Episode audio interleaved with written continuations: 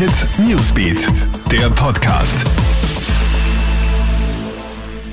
Schönen Gruß aus der Krone Hit News Redaktion. Diese Stories haben uns heute Nachmittag beschäftigt.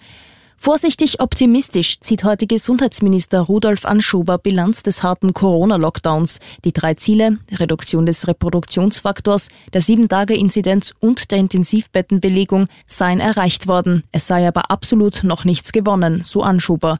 Die täglichen Neuinfektionen müsse man nun in Richtung 1000 bringen und die Intensivbettenbelegung auf unter 300 drücken. Das sei die Grundvoraussetzung, um die Corona-Lage in Österreich zu stabilisieren. Denn nach wie vor bestehe das Risiko, Risiko, dass die Zahlen wieder explodieren, so Anschober.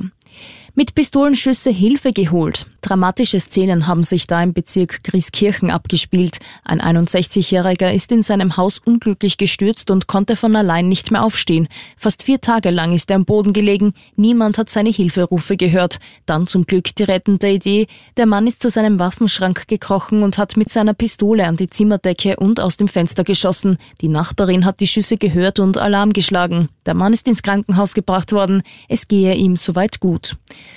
Und die Tamponsteuer wird halbiert. Die Umsatzsteuer auf Menstruationsprodukte wird in Österreich von 20 auf 10 Prozent gesenkt. Betroffen sind etwa Tampons, Binden, Slip-Einlagen und Menstruationstassen. Es sind Produkte des Grundbedarfs. Damenhygiene darf kein Luxus sein, heißt es von der Regierung.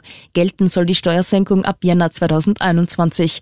Denn Schottland hat vor zwei Wochen als erstes Land überhaupt den freien Zugang zu Menstruationsprodukten beschlossen. Soweit ein Update. Aktuelle Infos checkst du dir stündlich im Kronehit Newsbeat sowie laufend online auf kronehit.at. Kronehit Newsbeat, der Podcast.